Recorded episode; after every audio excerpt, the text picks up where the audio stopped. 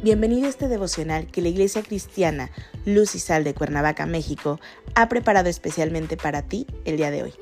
Te animo a que prepares tu corazón y lo dispongas a escuchar la palabra que hoy Dios tiene preparada para ti. ¿Listo? Vamos a comenzar.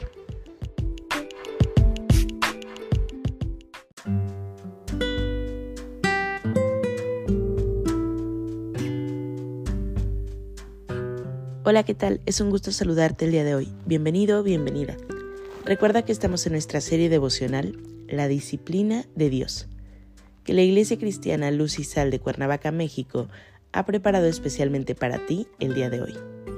Nuestro tema de hoy es Reprimenda. Hoy te voy a pedir que tomes tu Biblia y me acompañes al libro de Proverbios capítulo 6, versículo 23.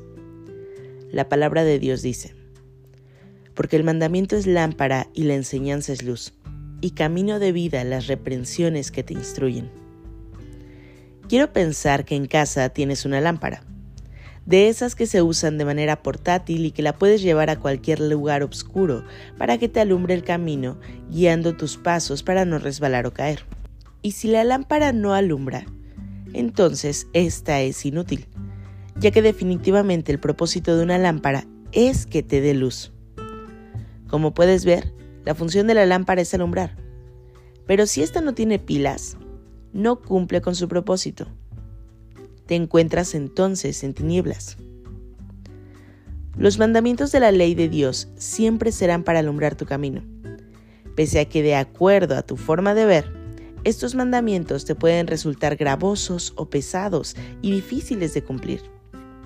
De manera que ante tal escenario que ves, prefieres actuar como a ti te plazca, es decir, siendo rebelde y pecando, haciendo a un lado los mandamientos dados por Dios, cumpliendo tus propósitos personales y no los propósitos que hay en los mandamientos. Los mandamientos, aunque los escuches en sentido negativo, tienen un sentido positivo para tu vida. Estos son la lámpara que alumbrará tu vida son tu guía en el andar diario de tu vida. Lo que verdaderamente da luz a tu vida es la palabra de Dios, misma que desde luego contiene los mandamientos para cumplirlos, para que todo cuanto hagas y digas te vaya bien en tu vida. Quiero pensar también que en esa casa que habitas tienes una Biblia. Ahí está tu lámpara. Pero ahora necesita de ti. Esta Biblia no necesita de baterías. Necesita que la abras, que la leas, que la reflexiones y escuches entonces lo que Dios quiere para ti y tu vida. Dios siempre obra en tu vida con buenos propósitos. Necesita de ti para que tu camino sea alumbrado por la misma palabra, para que no tropieces, para que no caigas, a ti como creyente y seguidor de Jesucristo, el hecho de no seguir los mandamientos y salirte de los parámetros de los mismos, tiene como resultado que peques por no andar en la luz, sino que andas en tinieblas, en oscuridad. Disfruta de la palabra de Dios y no te apartes de ella. Separarte tiene como consecuencia la reprimenda de Dios. Pero no tengas miedo de la reprimenda esa hay que esperarla, pues llegará. Ten miedo de la separación de Dios.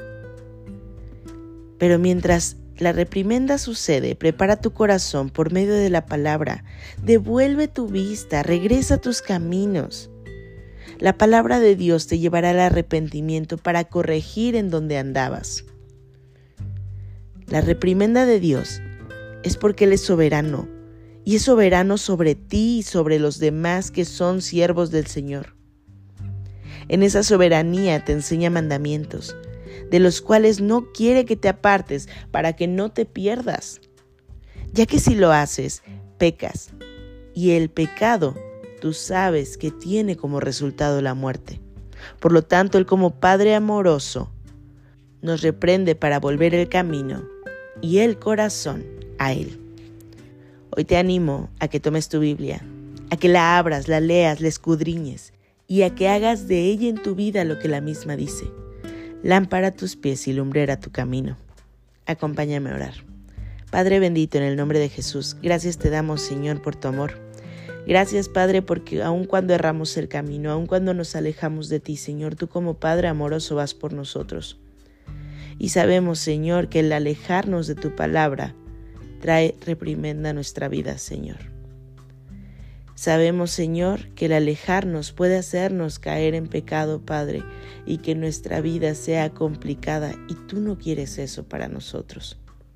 Hoy ponemos nuestra vida delante de ti, nuestros corazones, nuestros planes, nuestros anhelos, Señor, y pedimos que tú los tomes, Padre, y nos transformes conforme a tu perfecto propósito. En el nombre precioso de Cristo Jesús oramos. Amén.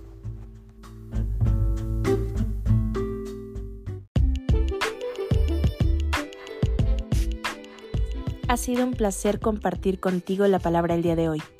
Te animo a que no te pierdas ni un solo capítulo de esta serie devocional. Nos vemos el día de mañana. Y recuerda, conecta con Dios.